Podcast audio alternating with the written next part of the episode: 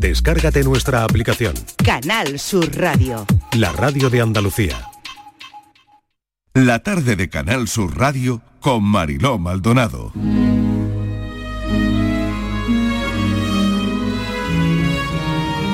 La marca de la condena por haber nacido mujer le ha perseguido desde entonces. Amelia Fernández Agüeros vino al mundo cuando no debía y sufrió para vivir un tiempo que no era suyo. Amelia, a la que todos llamaron siempre Melina, ha sido capaz de cumplir sueños y beber sorbos de felicidad al precio de superar una barrera tras otra, mientras se entrena una fe en sí misma que aún sigue construyendo. Tiene la tez oscura, el pelo de un azabache que brilla como el carbón recién lavado y unos ojos negros que ha aprendido a sombrear con fina coquetería. Se mira al espejo, militante de lo perfecto no termina de gustarse aunque se reconozca hermosa. Un tocado suave, discreto, con encajes, a juego con el vestido blanco, adorna su figura de novia, lista para la liturgia del amor, que es para siempre en este tiempo y en este lugar, porque lo dicta la ley y lo exige el rigor de la fe católica. No la tiene, aunque la conoció y en algún momento de su vida llegó a atravesarla pero no puede sustraerse a sus ceremonias so pena de que la fiesta de la boda no sea ni una cosa ni la otra.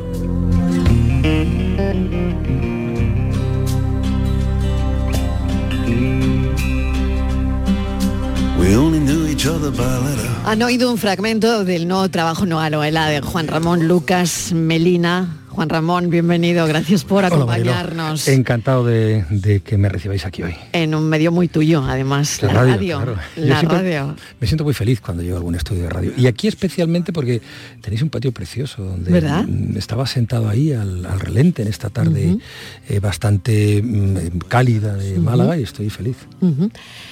Has escrito una novela em, que tiene fuertes raíces personales. Mm. Em, cuéntanos el, proceso de creación de esta novela y sobre todo, pues eso, ¿no? transformar los cuadernos de tu madre en, una novela.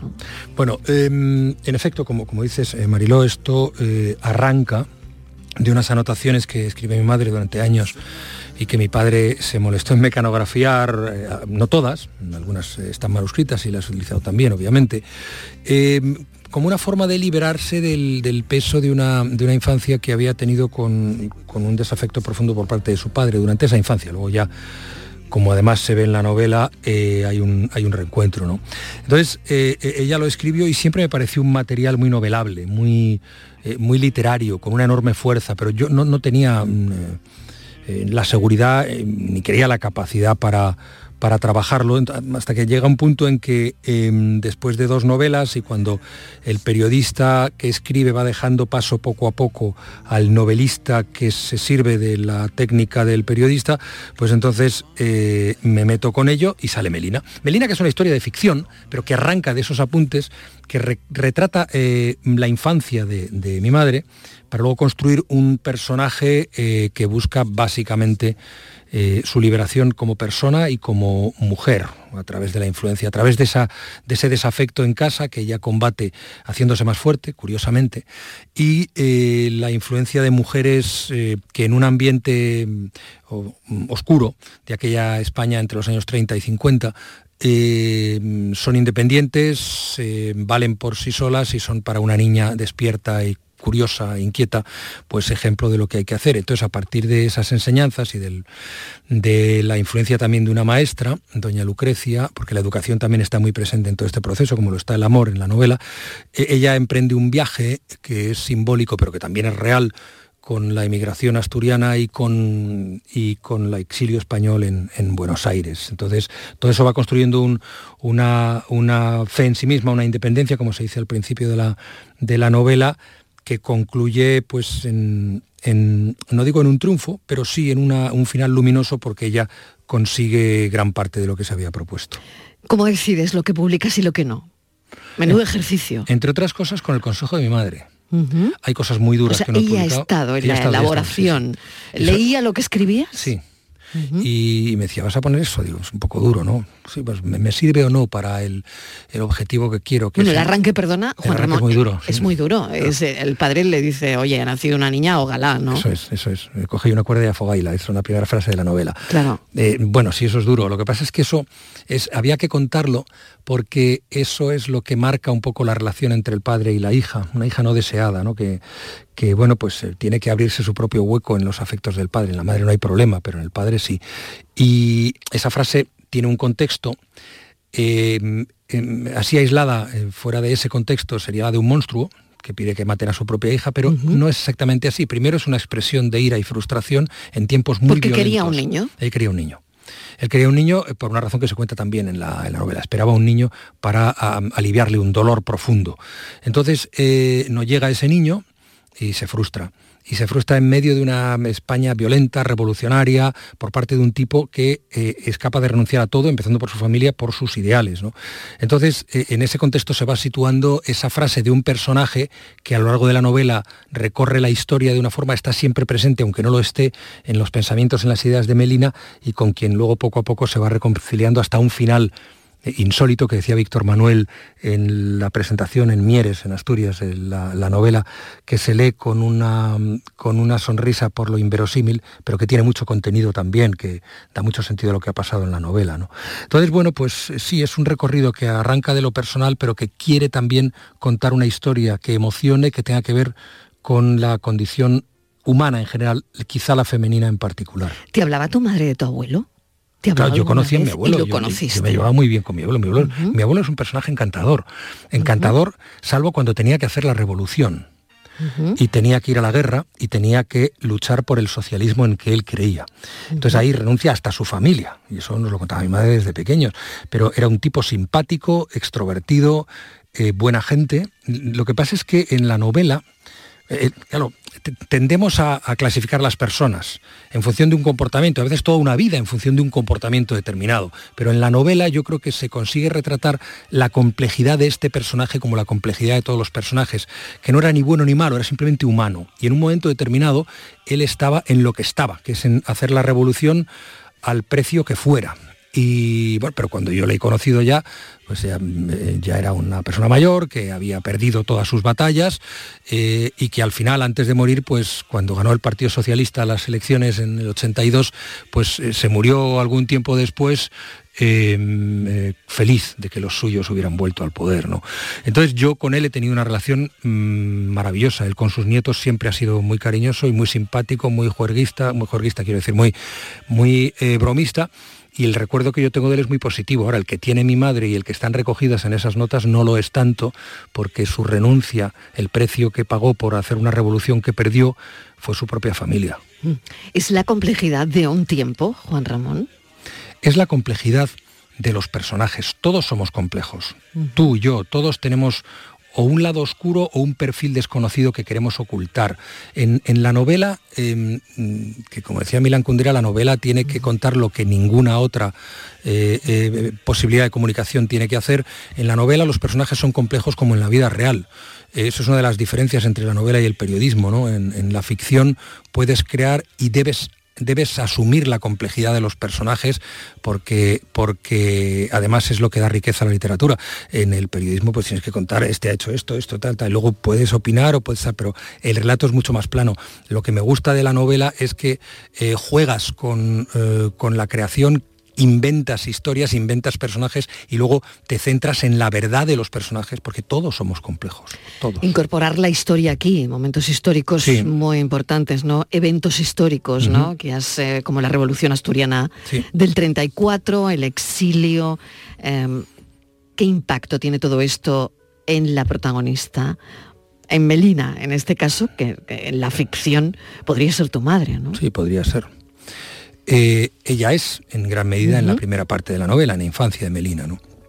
Bueno, me interesaba retratar los filos de un tiempo en el que se produce la aventura de Melina. Es como, a ver cómo lo diría, es como el decorado, el decorado fundamental en este contexto. Eh, claro, es, un, contexto que ubica una experiencia personal. Por eso hay que contar, y creo yo, además me, gustó contarlo, investigar sobre ello, cómo fue la revolución del 34, cómo entraron en Oviedo, cómo los machacaron después a los mineros, pero entraron pegando bombazos y destruyendo todo lo que encontraban. Luego ya te digo que los machacaron cómo fue el comienzo de la guerra civil, cómo fue la represión, cómo funcionaban los maquis, los guerrilleros que luchaban contra el franquismo, la disciplina que, que, tenía que imponerse entre ellos. Eh, en, fin, todo eso, mm, que es historia, me interesa sobre todo como escenario de una, eh, para un relato que quiere eh, partir de una situación muy dura para una niña pequeña. Entonces, eh, todo eso eh, sí era necesario. No me he extendido demasiado porque, porque no, no, era vital para entender el personaje, pero sí hay algunos momentos, algunos procesos, como cuando van a Gijón a celebrar la proclamación de la República, o como cuando entran en, en Oviedo los mineros, o como el comienzo de la Guerra Civil, o como ya digo, la represión posterior, que sí me interesa porque eso es lo que va construyendo la atmósfera en la que vive y de la que quiere librarse Melina. Melina, hay un grupo de mujeres Mm. Eh, a las que también, bueno, se cuenta mm, prácticamente la historia. ¿Es un homenaje a estas mujeres? ¿Es, es una, mm, de alguna manera, sacarlas, eh, reconciliarlas con, la historia? Un poco ¿Cuál ha sido tu, pensamiento, tu visión? Cuando no solo es Melina, sino también... Eh, otras mujeres que fueron importantes. Me, interesa, me interesa el crecimiento, la evolución personal de Melina, como la mía. Yo creo que cuando, uno escribe novelas se, pone mucho a sí mismo, cada personaje es uno mismo, ¿no? Para darle coherencia tienes que meterte en él. Entonces, em, sí, hay una... Seguramente sin buscarlo mucho hay un homenaje a mujeres anónimas y a otras no tan anónimas que están también presentes en, las, presentes en la novela, que eh, mm, fueron abriendo camino en el caso de las anónimas, como las guisanderas, como eh, Alicia o como eh, Elvirín la tratanta o como la tía Alita, son mujeres que no, eh, no hacen lo que hacen por ideología o por una convicción mm, igualitaria, sino porque es así y lo hacen y son capaces de hacerla sin ningún hombre y no necesitan a nadie. Mucho más en hogares en los que, y esto sucedía en aquella Asturias, como en toda España, y sigue sucediendo en muchos sitios de España, en que eh, gente eh, de izquierdas, progresista, eh, que, que, busca la igualdad, que dice defenderla, luego no la ejerce en casa. Y en, casa, de, en casa de Melina, como en la casa de mis abuelos, pues ahí mandaba el abuelo y se hacía, las limpiaban y fregaban y hacían la comida a las mujeres, como en, toda, en todas estas casas de revolucionarios, pues había se, se producía esta contradicción. Por tanto, e, ellas sufren las derrotas de sus hombres y además la, em, eh, esa especie de desprecio o esa desigualdad que también se vivía en... Ese anonimato, ¿no? Seguramente. anónimas. Pero luego absolutamente anónimas. Sí, sí, sí, no, absolutamente. pero, pero tienen el ejemplo de otras mujeres que, eh, em, sí se reivindican y sí ejercen esa independencia, que son las que fascinan a Melina, eh, que mm, en, una, en una visión del mundo que empieza a cambiarle a ella, también con la ayuda de la educación, que está simbolizada en, la maestra doña Lucrecia. Eh, eh, eh, ella ella pues va, creciendo en ese ambiente y tú vas viendo que existen esas mujeres que van creando, que van abriendo camino y Melina es ese camino que abren. Luego también hay, porque se encuentra con, con alguna en el exilio, cuando, cuando ella va a la Argentina de los años 50, pues conoce a Clara Campoamor, voy a hacer eh, spoiler, pero vamos, aparece en la novela porque ella se encuentra con ella. Y, es también una forma de, decir, va a haber, eh, mm, hubo mujeres que eh, fueron parte de lo que podría ser la, un poco pedante, la intrahistoria del feminismo, porque no estaban en ningún partido ni, ni, comprometidas con ninguna revolución, ni ideologizadas, pero hacían eso. ¿no? Y luego, si hay otras, como Clara Campoamor que, o Victoria Kent, que con sus diferencias sí fueron abriendo camino Clara Campoamor se impulsó leyes que cambiaron las, las cosas, que se acercaron a la igualdad durante la República. Luego el franquismo se cargó todo eso, pero también era una manera de recordarlas. Y, luego eh, su aventura también, mm, la, aventura de Melina además está trufada de, una historia de amor que recorre por debajo, que no es que reivindique, pero que habla de la, de la presencia del amor en casi todas las actividades humanas nuestras que eh, de un amor, mm, en este caso a un hombre, a su, a su pareja, pero que es también eh, el amor en general a la condición humana cuando alguien es capaz de sacrificarse y de perderlo todo por una idea. Era una forma de amar, ¿no? Era una esa es una forma de amar. Esa es una forma de amar. Bueno, lo es en cualquier circunstancia, ¿no? Exacto. Sí, sí. Y entonces, eh, de amarse y, de, de amar y comprometerse, ¿no? Que está también presente en la novela. Pero quiero, quiero eh, hacer un subrayado que es importante. Una de las cosas que me dijo mi madre cuando me ayudó en este proceso, cuando fue revisando, y esto está, esto es muy duro, tal, hay, hay unas cosas muy duras que no he metido, y algunas por inverosímiles que digo, no, no se lo van a creer, pero no, no están puestas, ¿no? Pero ella me dijo, eh, mm, mm, solo te pido una cosa y es que esto tenga un final feliz, que sea luminosa la novela, y la novela lo es, a pesar de la oscuridad del principio. Y me dice, porque yo he sido muy feliz con tu padre, mi madre vive, obviamente, tiene 89 años, mi padre 94, y eso lo he respetado. Es decir, la novela es una novela dura al principio, que recorre una España oscura, pero eh, también luminosa en el sentido de que hay mucha esperanza y un encuentro al final con lo que ella busca, pues a base del tesón y de las enseñanzas de las mujeres que han estado junto a ella.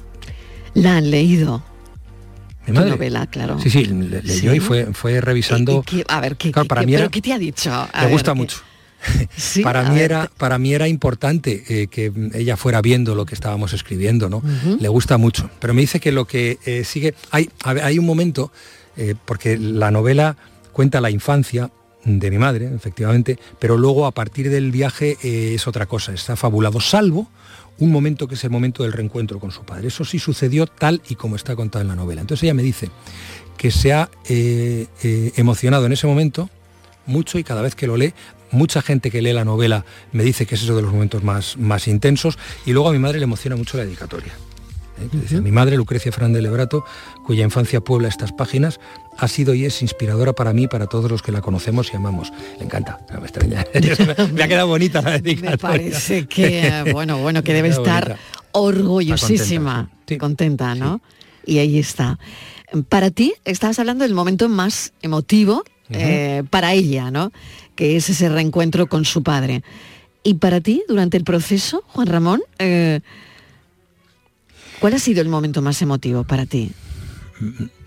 Yo el momento que, más te toca de esta hay muchos, hay muchos, hay muchos, porque eh, yo conocía las historias, pero ahora las he conocido con más detalle, las he revisado y las he mm. recreado con ella en ocasiones. ¿no? Hay muchos momentos muy intensos. Em, bueno, pues cuando mm, se produce, hay una muerte que está muy relacionada con el principio de la novela, que fue bestial, eh, fue brutal y cada vez que yo lo he, recorrido y lo he evocado, pues ha sido duro para mí. De hecho, mi hija pequeña se leyó aquello cuando estaba empezando la novela y le pareció mm, tremendo, durísimo y muy emocionante. Bueno, ahí está, eh, ahí está ese momento, esa muerte. Luego, eh, todos los momentos de desprecio, todos los momentos de, o de menosprecio que sufre una niña pequeña, cuando esa niña es, es tu madre, ¿no? Y, luego hay una cosa, hay dos cosas que a mí me parecen muy relevantes en, la novela desde el punto de vista del propio autor. Una, es ese final que decía Víctor Manuel el día de la presentación, que se lee con los ojos, eh, que se lee con una sonrisa en los labios por inverosímil, pero que tiene mucho contenido, porque habla de las dos Españas. Em, lo cual no quiere decir que... Em, em, a ver, es, un final inesperado, eh, sorprendente, pero fue de lo primero que escribí. Y me, ha costado muchísimo. Lo he escrito unas, no te exagero, 10, 12 veces. Escrito, reescrito, eh, porque buscaba que no me acusen de nada con esa conversación. Qué difícil eso. Sí, y porque me pueden acusar, vamos. Eh, em, cuando los lectores eh, lleguen al final, no, no, no, por favor, no lo abráis ahora para ver el final, porque os perdéis mucho. me van a entender. Y luego, otra cosa que me sorprendió a mí mismo. Hay un personaje, que es Ana del Río, que aparece en la última parte de la novela, en la, a partir del, último, último tercio, que es una actriz que em, ayuda mucho a Melina en ese viaje, en ese viaje mm, real y simbólico. Entonces termina convirtiéndose en amiga suya. Y es un personaje inteligente, divertido, irónico, eh, sarcástico, eh, yo me había propuesto que fuera así, pero yo no soy ni inteligente, ni divertido, ni sarcástico. Bueno, inteligente, no sé, tampoco, pero desde luego sarcástico, irónico, poco. Y sin embargo, el personaje me ha salido redondo. está muy cuadrado, porque es una mujer efectivamente eh, que en sus actitudes y en sus aptitudes y en su conversación es tremendamente ingeniosa y muy, muy mm, irónica. Ya digo que juega un papel fundamental en la novela, pero que es uno de los personajes que yo más quiero, Ana del Río. Hablamos de periodismo, Juan Ramón. Hablamos de lo que quieras. A ver, em, ahora la tele, estás en Telemadrid eh, con un proyecto que te entusiasma, te un gusta, que me entusiasma y que me encantaría mm. ver aquí, por ejemplo, en, Canal Sur. Ah, mira. Que se llama Cómo funciona en Madrid. Eh, cómo funciona Madrid es un Aquí sería cómo funciona, Andalucía. Cómo funciona Andalucía. Es un proyecto que eh, em, lo que hace es preguntarse cómo llega el agua cómo eh, funciona el transporte público, cómo funcionan los semáforos, cómo funciona esa industria, qué, qué es IFEMA y qué hay detrás. Entonces, nos lo preguntamos y buscamos respuestas, pero buscamos respuestas no solamente eh, con una disposición informativa, sino también de, acercar al espectador con algo de espectáculo. son programas de 50 minutos en los que yo estoy presente constantemente en todo. Alguien puede pasar, joder, qué horror, ¿no? Pero eh, lo que estamos haciendo es jugar e introducir al espectador en los sitios eh, compartiendo nuestra sorpresa. ¿Tú vas a los sitios? Yo voy a todos. Yo estoy en, vas a todos prácticamente, por eso digo que el personal, alguien puede pensar que aburrido. Estoy en casi todas las escenas respondiendo a preguntas y hablando con gente y hasta provocando y, viviendo situaciones concretas. Bueno, interesante. ¿Y la radio? Muy bien. ¿Y la radio qué? Bueno, la radio en directo. con la radio? De vez en cuando me, llaman eh, a compañeros o amigos como haces tú hoy y la disfruto, pero no, ahora estoy en el podcast Mm, me he llevado a Asturias una productora de podcast y estamos haciendo trabajos allí, sobre todo con empresas, pero también algunos otros eh, podcasts de divulgación económica, por ejemplo, de ficción que son, el podcast es la siguiente pantalla de la radio. Lo que pasa es que a quien ha hecho radio durante 40 años de su vida, pues el directo le sigue tirando mucho. Mucho, muchísimo. Y entonces, Pero bueno, un podcast muy chulo. Más producido, más elaborado. Sí, es más elaborado. Eh, y bueno, la gente empieza a consumirlo. Sí, sí, es verdad. Muchísimo, ahí están los datos, ¿no? Sobre todo gente joven. No tanto, no, no solamente gente joven. El podcast está ahora abierto a todos los a todos los públicos y extendiéndose, creciendo a una velocidad tremenda. Eh, pero, pero, desde el punto de vista del profesional, eh, la radio en directo tiene un valor que no tiene nada.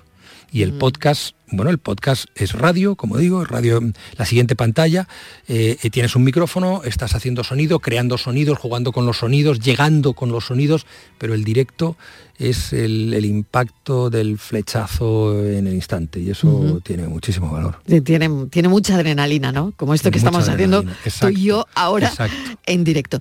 ¿Cómo crees que marca la velocidad de la información, ¿no? Eh, el cómo lo contamos? Porque, bueno, ahora hablen las redes sociales, están pasando cosas, ¿no? Em, en un panorama eh, mediático absolutamente saturado, ¿no? ¿Cómo, cómo funciona ahí el...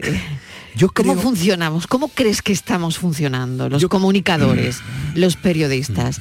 Porque hay una infosicación, yo creo. Sí, nosotros tenemos la exigencia y el compromiso de ser el agua potable en la inundación.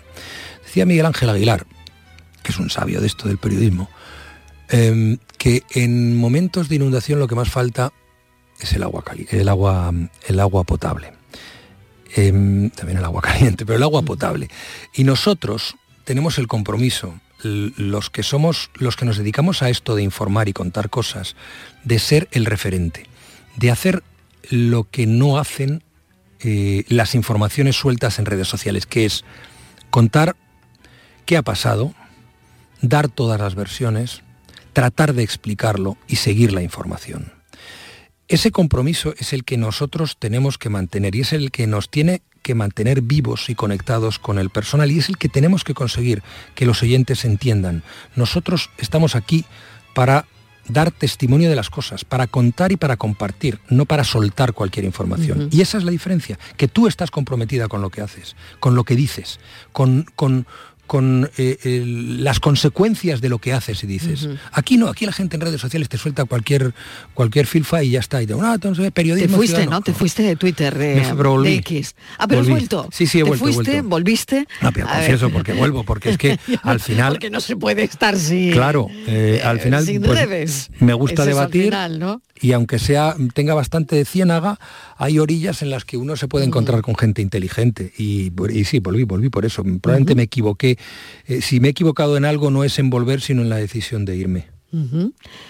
Porque mm, intoxican Sí, más yo- que yo ayudan. que no, redes- a ver. A ver, en, red- en redes sociales, la red- el- el- Twitter o X o como se llame, i- igual que otras redes sociales, pues son una magnífica con fuente un de señor que hay por ahí, Elon Musk, que Sí, es el que mm, maneja los hilos de todo y el que va a decidir que, lo que escribimos, lo que no y lo que no. A ver, hace unos coches fantásticos. Ya, Hace unos coches fantásticos, pero a partir de ahí yo es muy discutible todo lo que hace. exacto. Entonces, eh, desde el punto de vista de la comunicación, bueno, pues eh, ahora manda el ahí, nos ha, nos ha colocado sus reglas, tenemos que aceptarlas y las aceptamos porque mm, es una fuente de encuentro, de encuentro y de desencuentro. ¿Qué sucede?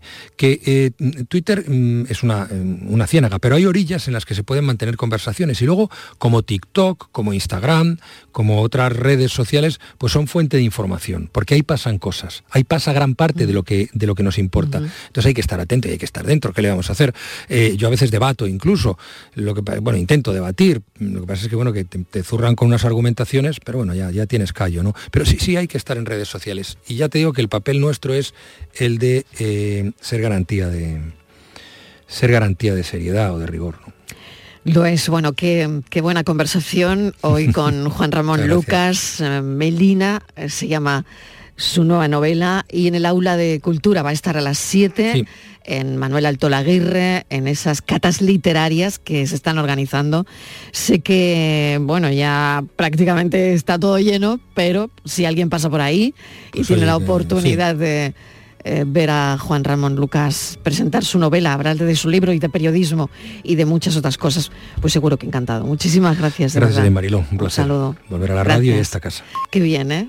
Qué bien. Y Málaga te gusta, ¿no? Me gusta mucho Málaga, me gusta mucho Andalucía, me gusta mucho esta tierra, lo he dicho muchas veces y, y lo reitero en esta radio pública. Venga, Así. pues disfruta de Málaga y de. Andalucía. Gracias.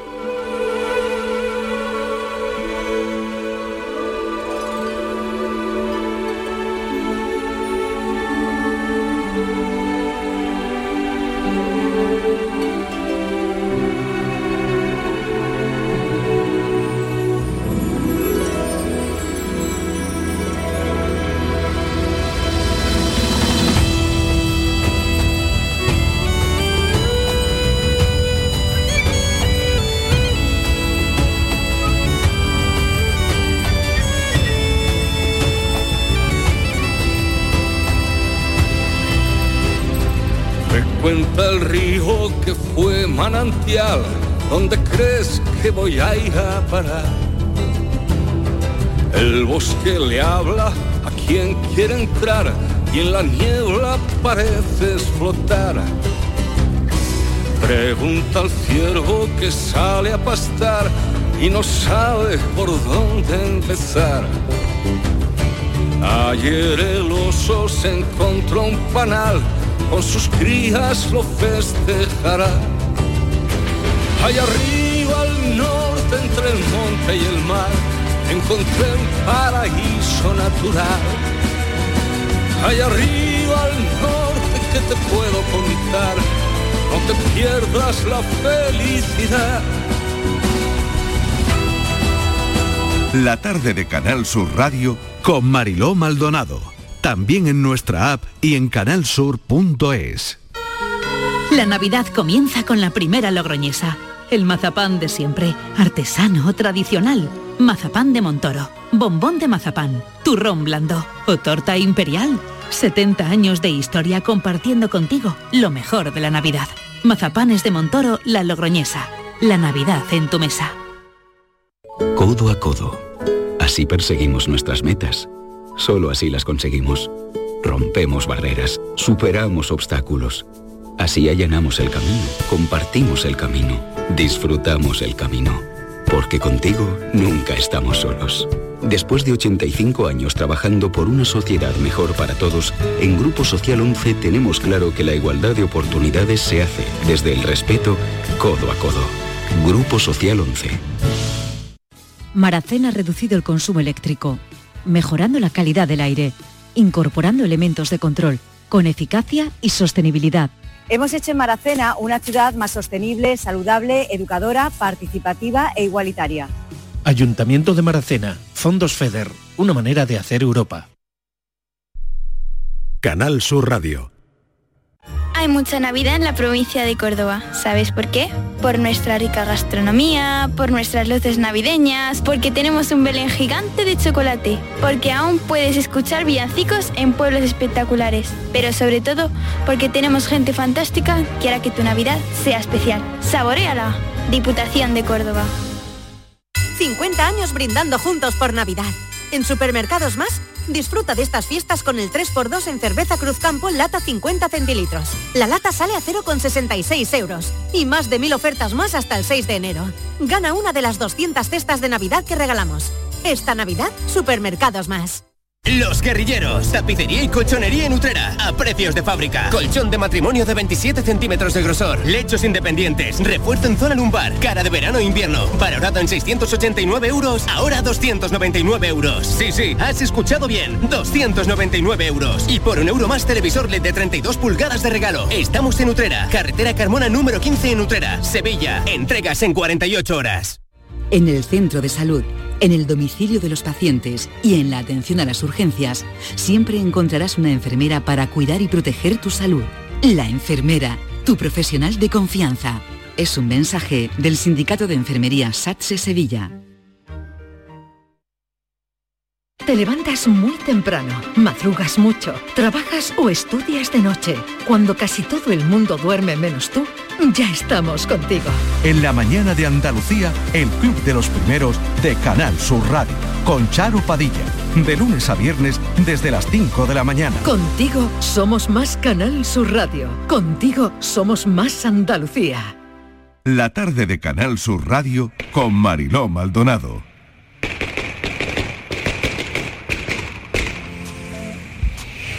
Bueno, estos son algunos petardos que suenan en estas fechas, van a sonar más seguramente. Petardos, fuegos artificiales. Bueno, las mascotas sienten miedo y ansiedad. Por eso el Consejo Andaluz del Colegio de Veterinarios han lanzado una campaña en redes sociales donde hay algunos consejos, Estivaliz, para paliar estos efectos nada agradables para las mascotas. No, Marilo, estamos en fechas de, efectivamente, de que suenen muchos petardos, se tiran petardos y eh, estas mascotas, sobre todo perros, especialmente, ¿no? gatos también, pero yo creo que menos que perros, eh, se asustan fácilmente porque son especialmente sensibles a los ruidos pues fuertes y sobre todo para ellos inesperados, ¿no? Ellos tienen eh, una audición muy aguda y este tipo de ruidos les causa, Mariló, les puede llegar a causar, fíjate, dolor en el, en el oído, ¿no? ¿Y cómo reaccionan? Bueno, pues sus reacciones pueden ir desde esconderse, sufrir ataques de ansiedad y en, el peor de los casos pueden tener taquicardias, incluso un pánico extremo. ¿Qué podemos hacer para que nuestras mascotas pasen estas ocasiones de la forma más llevadera posible? Pues Mariló, el Consejo Andaluz de Colegios Oficiales de Veterinario nos puede dar eh, alguna, alguna orientación. Venga, pues vamos a ver qué nos dicen, porque está Fidel Astudillo, que es presidente del Consejo Andaluz de Colegios Veterinarios. Fidel, bienvenido, gracias por acompañarnos. Hola, ¿qué hay? Buenas tardes. bueno, Fidel, esto es... Claro, es que esto hay que contárselo a la gente, alertar a la gente, porque, mm, bueno, no es justo, ¿eh? no es justo para, muchas personas y también, eh, bueno, para personas con algún síndrome, con algún problema, ¿no? Para niños con autismo, en fin, ya hemos hablado de ello y también, pues hoy queríamos hacer hincapié en, las mascotas que mm, habéis lanzado esta, esta campaña. Sí, nosotros del Consejo Andaluz generalmente eh, y habitualmente en estas fechas solemos lanzar alguna campaña con referencia a los animales de compañía. Hemos lanzado campañas sobre adopción de animales, sobre no abandonar animales y este año pues pensamos mandarla o elaborar la campaña sobre la fobia y a los petardos o, o pirotecnia de los animales. Obviamente va dirigida en dos sentidos. Una pues para que se comprenda o porque todo el mundo se sepa que los animales lo pasan mal. Nosotros obviamente tocamos el mundo animal, pero como has podido decir anteriormente, esto no solamente afecta a los animales, los niños en el espectro autista, eh, mayores, niños y otras personas sensibles también lo pasan mal. Y el segundo punto de vista que hemos querido hacer, pues una vez que pase, por lo menos que los propietarios de los animales tengan unas normas un poquito básicas, unos consejos un poquito básicos para, para hacer o para que se anticipen a cuanto pase y puedan hacer pasar a sus animales de compañía pues mejor eso mal rato de petardos y, pirotecnia. Claro, estás contándonos cómo afectan esos ruidos fuertes ¿no? Eh, a animales domésticos, cuáles son esas reacciones eh, que tienen los animales más comunes frente a esos ruidos. ¿no? Yo no sé si hay eh, determinadas razas con más sensibilidad, mayor o menos sensibilidad. No, por raza no es. Generalmente la sensibilidad es sobre todo porque, primero porque es inesperado. Los animales no esperan que en cierto momento, en cierta fecha puede surgir eso. Y segundo, como habéis comentado anteriormente dentro de la nota de prensa que hemos dado a la hora de presentarla, pues sobre todo porque tienen un oído muy agudo y puede llegar a dañarles si están demasiado cerca o demasiado intenso. Y sobre todo eso, eso hace una reacción primero que puede ser de dolor, y de, y de no soportarlo por su oído agudo y segundo eso, ese miedo y esa fobia pues puede hacer que el animal pues indudablemente entra en situación de estrés, en situación de, taquicardia, quiere defenderse, quiere huir, las reacciones son pues completamente anormales. ¿Y hay técnicas específicas que pueden hacer los dueños para ayudar a reducir ese estrés? En, situaciones como estas. No lo sé si hay algún método, alguna técnica que pueda ayudar. Bueno, nosotros lanzamos entre los consejos más básicos que se pueden hacer, pues lanzamos primero, eh, indudablemente que intenta alejar al animal de los petardos, a veces es imposible de, los ruidos, petardo, pirotecnia. En segundo lugar, nosotros decimos que es muy importante, si van a saber cuándo va a pasar, pues aislarlos en casa, cerrar ventanas, cerrar persianas, subir, el, eh, por ejemplo, la televisión o la radio, con lo cual eso hace que el, impacto sea mucho menor y el ambiente es mucho más familiarizado para los animales, que estén en compañía en ese momento. Si, por ejemplo, van por la calle y pasa que los lleven atados, porque en un momento dado el animal puede... eso es importante, importantísimo, claro. Es, importante. Mm. Y bueno, son, son medidas muy, muy básicas. Si el animal en ese momento tiene un ataque de fobia, de miedo, pues no castigarlo, porque a lo mejor hace algunas cosas raras, dejarlo incluso acompañarlo para que pueda hacer que se defienda. Habitualmente muchos se meten debajo de la cama o hacen algunas gestos raros, incluso suelen destrozar algunas cosas, no, que no se les castigue por ello, entonces que se acompañe. No obstante, también hacemos nuestra recomendación que si esa fobia va más o causa un estrés más importante de lo normal, pues que acudan a su veterinario habitual, porque los veterinarios pues, pueden poner también un tratamiento. Un tratamiento, claro, claro. Hay, hay medicamentos, hay de mm. todo, ya un, paso más avanzado. Claro, es una manera de calmar ¿no? a, los animales con este, bueno, si hace falta con algún tratamiento, ¿no? Estivali. Sí, eh, señora Estudio, buenas tardes. Hablaba de poner la radio, algo que les pueda relajar, no sé, por ejemplo, igual música, colocarle alguna prenda mm, familiar cercana o incluso no sé si se les puede calmar eh, creando algún tipo de olor. Bueno, yo creo que el olor más que, hombre, siempre que estén en una situación familiar va a ser mucho mejor que si están en una situación completamente desamparo, incluso si están solos, pueden, la reacción suele ser mayor. Pero sobre todo el amortiguar ese, ese impacto de, del ruido es lo importante, cerrar ventanas, cerrar persianas, poner radio, televisión, que el impacto sea menor cuando, cuando llega. Yo tengo, vamos, conozco una persona que tiene un perro y lo que suele hacer es eh, durante la tarde le, Ay, no sé lo que ha pasado. No sé si hemos perdido la comunicación. Fidel, ¿nos oyes? No, no, no. ah, no, perfecto, perfecto. que le decía que, eh, que, tengo una, vamos, un, una conocida que lo que, que lo que hace es poner... Ay, no sé qué se nos ¿Tienes algún problema en tus auriculares igual, Estivaliz? ¿Eh? No, eh, ah, se me pues escucha bien, es que estaba escuchando. Adelante con la pregunta porque igual le está entrando una llamada. Ah, sí, el que le decía que tengo una conocida que lo que hace es eh, sacarle a pasear, le da un paseo muy largo le hace correr, o sea, le cansa mucho, de manera que cuando llegue el perro esté realmente agotado. Bueno, pues si es una técnica que le ha funcionado, me parece bien, que el animal esté, esté relajado, pero a lo mejor el susto del petardo del, o del cohete o lo que sea, no sé si, vamos, si está relajado indudablemente mm, tendrá menos reacción, pero no sé yo si eso es, sí, pero vamos, si lo ha ido bien, me parece perfecto esa, esa situación que pueda, que pueda hacerle. ¿eh? Siempre, sobre todo, yo creo que la compañía es buena para los animales. Los animales ya muchas veces solamente el hecho de estar separados presentan brotes de ansiedad Entonces, en una situación de estrés y de miedo, el hecho de estar acompañado es mucho mejor. ¿eh? Eso sí, sí está demostrado que sirve muchísimo para calmar cualquier tipo de fobia o miedo a los animales. Fidel Astudillo, muchísimas gracias por acompañarnos. Esto es lo que viene ahora con nuestras mascotas y creo que estos consejos nos van a servir. Gracias. Fidel Astudillo es presidente del Consejo Andaluz del Colegio Veterinario. Un saludo. Vale, muchas gracias a ustedes. Buenas tardes. Yo quisiera decir tantas cosas que pudieran hacerme sentir bien conmigo yo quisiera poder abrazar mi mayor enemigo. Yo quisiera no ver tantas nubes oscuras arriba. Navegar sin hallar tantas manchas de aceite en los mares. Y ballenas desapareciendo por falta de escrúpulos comerciales. Yo quisiera ser civilizado como los animales. La tarde de Canal Sur Radio con Mariló Maldonado. También en nuestra app y en canalsur.es. Úbeda ya dispone de tres puntos interactivos de información cultural, patrimonial, turística, gastronómica, hotelera y artesanal, con el objetivo de mejorar la información que se traslada a residentes y turistas. Operación 2.2 Úbeda Ciudad Inteligente.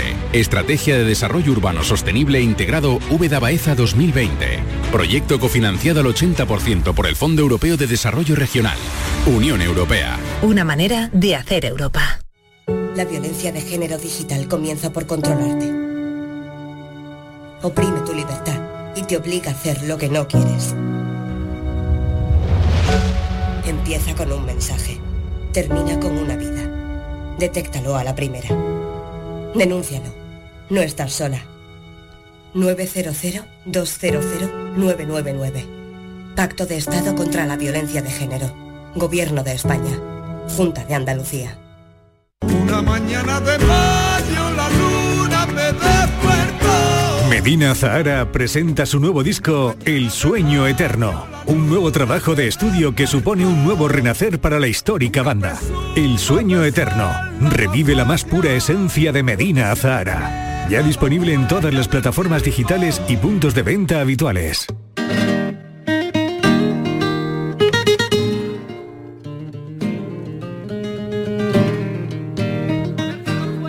6 menos cuarto de la tarde, la tarde de Canal Sur Radio te está acompañando. La temporada de Navidad trae consigo la emoción de los juguetes, los regalos, pero hay que tener en cuenta algunas advertencias para garantizar la seguridad de los más pequeñitos. Y esto queremos hacerlo desde ya. Es, son las advertencias que lanza la Organización de Consumidores y Usuarios sobre los juguetes para esta Navidad. Cuidadito cuidadito con sustancias químicas o piezas pequeñas. Eh, María La Fuente, delegada de la OCO en Málaga. Bienvenida María, ¿qué tal? Buenas tardes.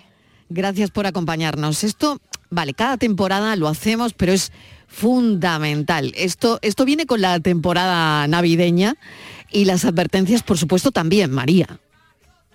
Sí, bueno, incidimos más en esta época del año, en, Navidad, como ocurre también con los productos y los disfraces de, Halloween, pero siempre estamos alertados durante todo el año con los temas de, los juguetes porque a los riesgos tradicionales que, de los juguetes, que mm, los que siempre solíamos advertir, de las piezas pequeñas, pues los elementos cortantes, los inflamables, los cordones que podían suponer un peligro o riesgo de asfixia, pues ahora se están sumando otro tipo de, riesgos que entrañan los juguetes de última generación, que son los que están conectados a Internet.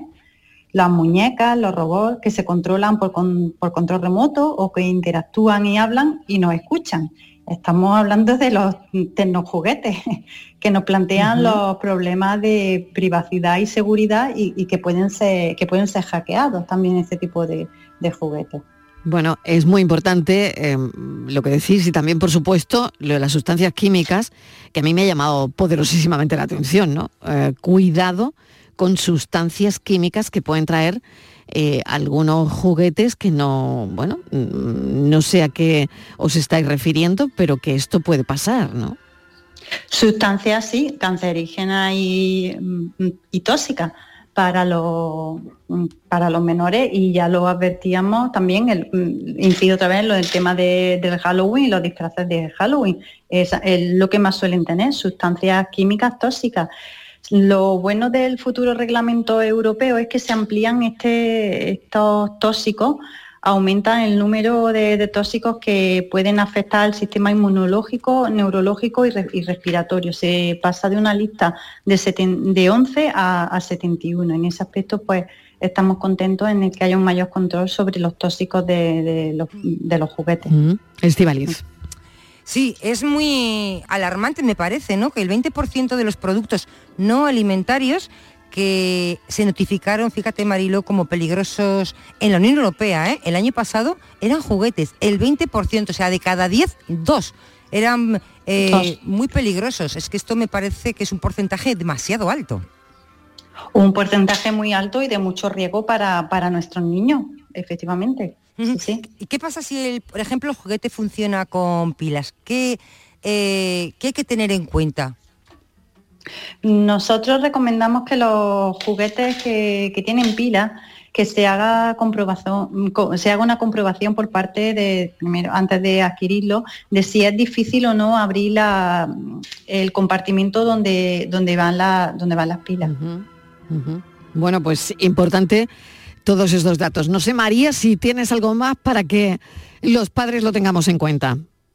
Pues sí, nosotros siempre lanzamos una serie de consejos, ¿no? Como que, que comprar el juguete adecuado, ade- adecuado a, a la edad del menor y que esas instrucciones vengan en castellano para conocer la, la seguridad de- del juguete, que de- debe de tener el marcado CE, que ahí encontramos también Ujú. mucho, mucho fraude, en falsificaciones del marcado CE. Si en el hogar hay niños menores de, de tres años con hermanos mayores, pues siempre mantener separados los juguetes de los mayores co- con, los menores. No, no mezclar mm, lo- los juguetes y no destinar nunca un juguete a usos di- distintos de los que está previsto. Por ejemplo, los moldes estos de plástico que se utilizan o de silicona, no utilizarlos para, para uso de, de- de cocina. Muy bien. Bueno, siempre como decimos desde OCU, el mejor juguete para un niño es tener a alguien con quien jugar y compartir esa experiencia. Me quedo con eso, me quedo con eso. María La Fuente, muchísimas gracias, delegada de OCU en Málaga. Tenemos que seguir a pie juntillas todos estos consejos. Muchas Un gracias saludo. a vosotros. Gracias. Bueno, Un ¿queréis saber quiénes van a ser los presentadores de las campanadas de Canal Sur desde Jerez este año? ¿No lo sabéis todavía? A esta hora y no lo sabéis. Ay.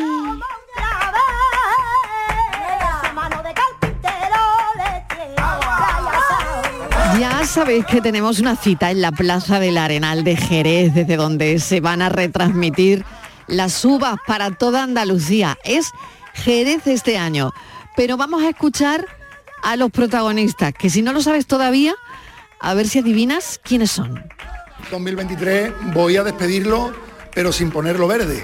No lo quiero vivir como el año en el que he tenido cáncer. Para mí el 2023 es el año en el que ya estoy muy, muy cerquita de haber superado un cáncer. Que voy a estar eh, despidiendo el año en Andalucía, en Canal Sur, con toda mi gente, en un año que ha sido muy bonito para mí.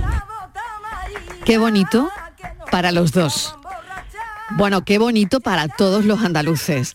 Las personas encargadas de presentar las campanadas, de tomarse las uvas con todos los andaluces desde Jerez. Bueno, Manu Sánchez, que va a reaparecer ese 31 de diciembre con motivo de esas campanadas, así que es una reaparición de altura. Y a su lado va a estar la campeona del mundo, la futbolista sevillana Olga Carmona, goleadora en la final ante Inglaterra, que no sé si recuerdan el partido, pero inolvidable. Y va a estar también, quien no lo sabía y le ha pillado por sorpresa total, nuestro compañero Javier Benítez, director de Canal Sur en Cádiz. Javier Benítez, bienvenido, buenas tardes, enhorabuena. Buenas tardes, Mariló, muchísimas gracias. Fíjate, estoy, estoy, bueno, una tarde de cafelito y besos, de muchos besos. Hombre, una tarde de gloria. ca- voy a dejar de tomar cafelito porque ya estoy muy nervioso. Bueno, cuéntame cómo ha sido el momento, porque sé que ha sido muy emotivo. Eh, acabamos de escuchar a, a Manu Sánchez y acabamos de oír también a Olga Carmona. pero bueno, lo tuyo ha sido inesperado total. Sí, yo, yo voy a echarles una mano a, Olga y a Manu durante las campanadas y, la verdad es que para mí es un orgullo tremendo porque yo soy jerezano, eh, presumo de mm. Y, me gusta mucho mi ciudad, mi ciudad y, ya llevamos mucho tiempo trabajando en la organización de las campanadas con todos nuestros mm. compañeros profesionales de Canal Sur Televisión, eh, trabajando en la ubicación, en la decoración y quedaba un poco la guinda final que era efectivamente ese secreto mejor guardado que era dar el nombre de los, de los presentadores. Obviamente los que estábamos trabajando en esto ya lo sabíamos. Hombre, claro. Y son dos presentadores. imagínate, Mariló, son dos personas que tienen mucho que decir en este 2023 porque efectivamente Manu nos, claro, nos va a tocar el corazón totalmente y luego Olga Carmona, bueno, me parece que la elección no podía ser mejor y más acertada. ¿eh? Sí, dos personas que además, si te das cuenta, han tocado la gloria, pero también han pasado por mm. los infiernos, porque mm. porque Manu, pues efectivamente, mm. empezó el año pues con, una mala noticia de, su cáncer, pero ya lo ha superado prácticamente. Y Olga, eh, pues unas horas después de marcar el gol de la final del Mundial, eh, conoció la muerte de su padre. Y, y, y fue algo tremendo también para ella, pero son dos personas que yo creo que muy queridas por Andalucía Así que en el momento en el que se ha dado a conocer sus nombres y después han dicho que yo puedo acompañarlos y estar un ratito con ellos también la noche vieja, pues imagínate, estoy feliz que no me lo creo todavía. Bueno, hay que contar también que Manu va a ser el, conductor del especial Nochevieja, eh, que pues será en el Teatro de Alcalá de Guadaira, en un especial que va a contar con la presentadora, en este caso con Pastora Soler, con Toñi Moreno y con el actor Antonio Garrido. O sea que esto no se queda solo en comernos las uvas, sino que después hay todo un especial Nochevieja preparado, ¿no? Estíbaliz, no sé si le quieres decir algo a Javier Benítez. Hola Javier, bueno, muchas felicidades. Yo he visto en directo. Oye, la radio representada ahí, está muy eh, bien. Claro, ¿eh? claro, Javier. Yo he visto ese momento en directo yo he visto el sí, me ha llamado corriendo para decírmelo, Estivali. Claro, Estaba viendo en directo y dice, pero mira, pero, ¿has visto la cara de Javier Benítez? Eh, claro, porque esto ha sido el golazo. Como teníamos a Olga Carmona, digo, le han metido el golazo a Javier Benítez. Total, te he visto cuando has dicho, te han llamado, ha subido y claro, dices, esto no me lo esperaba. una sorpresa muy agradable, muy agradable. bueno, pero, pero una sorpresa. Que todas las sorpresas sean así, ¿verdad? pero, eso has dicho, habrá mucha gente que piense, ah, esto está todo preparado. Yo os aseguro, por lo que más quiero, que ha sido un verdadero golazo, como como, como dice Estivali. No, no, no, sabía absolutamente nada. me lo creo, eh, me lo creo. Eres muy buen periodista, pero yo actor no sé si llegas. No, no, no, no, Bueno, la cara de asombro, la cara de asombro, ¿no? Que tenía Javier Benítez ha sido increíble. Oye, eh, montar esto. Eh, es un lío, es decir, se lo podemos contar a los oyentes que esto no es, esto no es sencillo, eh, que un sitio, bueno, acoja eh, las uvas, un momento tan tan, tan, tan, tan especial para todos los andaluces, ¿no? Y que, bueno, pues que uno se juega mucho, mucho prestigio también, ¿no? De hacerlo todo bueno, eh, correctamente cualquier pequeño error o grande, que también lo ha habido en, las campanadas de Nochevieja, mm. pues marca marca para toda para, toda una vida. ¿eh? Por eso mm, lo estamos haciendo con mucho cariño, con mucho cuidado, con mucho amor y con mucho mimo. Y en una ciudad como Jerez, que yo creo que, que se merece también un poco esto de que mm. las campanadas de Canal Sur se celebren allí, porque ya estáis viendo cómo la Navidad jerezana, cómo se está celebrando con, con ese sonido que estamos escuchando de fondo de las zambombas, ¿no? Y el año del centenario de Nola, o sea, Hombre, que Lola Flores habría cumplido 100 años y también es mm. un leitmotiv importante para nosotros, ¿no? Sí, eso te quería comentar, que es que Jerez además este año, decimos Jerez, está muy bien elegido por todo lo que conlleva, tú lo decías, ¿no? Por el centenario del nacimiento de Lola Flores, por este alumbrado maravilloso. Jerez este año está... Tenía que ser Jerez, no podía ser otro sitio, ¿verdad? Hombre, yo no te voy a decir lo contrario. Es verdad que hay muchos sitios en Andalucía que se lo merecen. El año pasado Estepa, que fue un sitio espectacular, y los que están por venir, ¿no? Eh, porque es un acontecimiento para cualquier localidad, cualquier municipio, cualquier ciudad, grande o pequeña de Andalucía, tener las campanadas de, Canal Sur, porque es de esos pocos momentos, como decía la canción de Mecano, en las que todos los andaluces o todos los españoles hacemos lo mismo a la vez y estamos todos felices a la vez, ¿verdad? y ese momento tan bonito, pues poder compartirlo con toda Andalucía a través de Canal Sur Televisión y junto a dos grandes como Olga Carmona y Manu, pues va a ser va a ser maravilloso. Yo estoy que no me lo creo todavía. Javier, el reloj ya estará, tendrán un trabajo, claro, lo tienen que poner a punto y que nada Todo a falle. punto, claro. ¿Cómo está En la Plaza del claro, Arenal. ¿Cómo, Mm. cómo, cómo está Pues mira, ese Va control? a ser Porque el va a estar reloj del ayuntamiento, es el reloj del Ajá, ayuntamiento sí, de Jerez que sí. además lo, ha- lo han arreglado hace poco. eh, lo- y además tengo que decir que el ayuntamiento lo arregló. Porque funciona bien, ¿eh? Sin saber, sí, pues, pero lo hizo sin saber que, que iban a hacer las campanadas en Jerez. Claro, fíjate qué curioso, ¿no? Claro. sí, sí, fue como un, eh, se adelantaron a los acontecimientos Mm. y me consta porque eh, venimos hablando estos días con, con toda la gente del Ayuntamiento de Jerez que ha recibido la noticia también y se están portando con Canal Sur de maravilla que va a haber un relojero, un, un maestro relojero muy pendiente de nosotros Qué y del bueno, reloj en todo momento bueno, claro para que que, sí. todo vaya como tiene que ir. Claro, o sea que tenemos el maestro relojero ahí para que no falle un segundo y Exacto. tenemos la Plaza del Arenal, tenemos a Javier Benítez controlando, tenemos a Manu Sánchez, Claro. Olga Carmona, ¿qué más se puede pedir? Javier que irá con pajarita, me supongo, la ocasión lo merece. ¿O no vas a Pues mira, desvelar? yo vas no a ser como yo las ya- novias. a ver. Yo ya lo que me digan, todavía no me han dicho cómo debe ser la el outfit, ¿no? La, Claro, claro, pero claro. en fin, desde luego transparente Bueno, será algo Pedroche, ya os fácil. digo que no. Bueno, como, como Pedroche no. Está- oye, como la Pedroche, pues te no. voy a decir una cosa. Qué bueno. Al día siguiente solo se hablaría de ti. No, desde luego, y no para bien, ya te lo digo. Javier Benítez, muchísimas gracias y enhorabuena, compañero. Ahí la radio también representada, bueno, de alguna forma. Javier Benítez, un hombre de radio y también como director de, delegado de Canal Sur en Cádiz. Gracias, un beso. Gracias, luego. gracias. Adiós. Está brillando. Nada mejor que llegar a las 6 de la tarde con esto, así, con este ritmo, con esta manera, con esta forma, con este ser.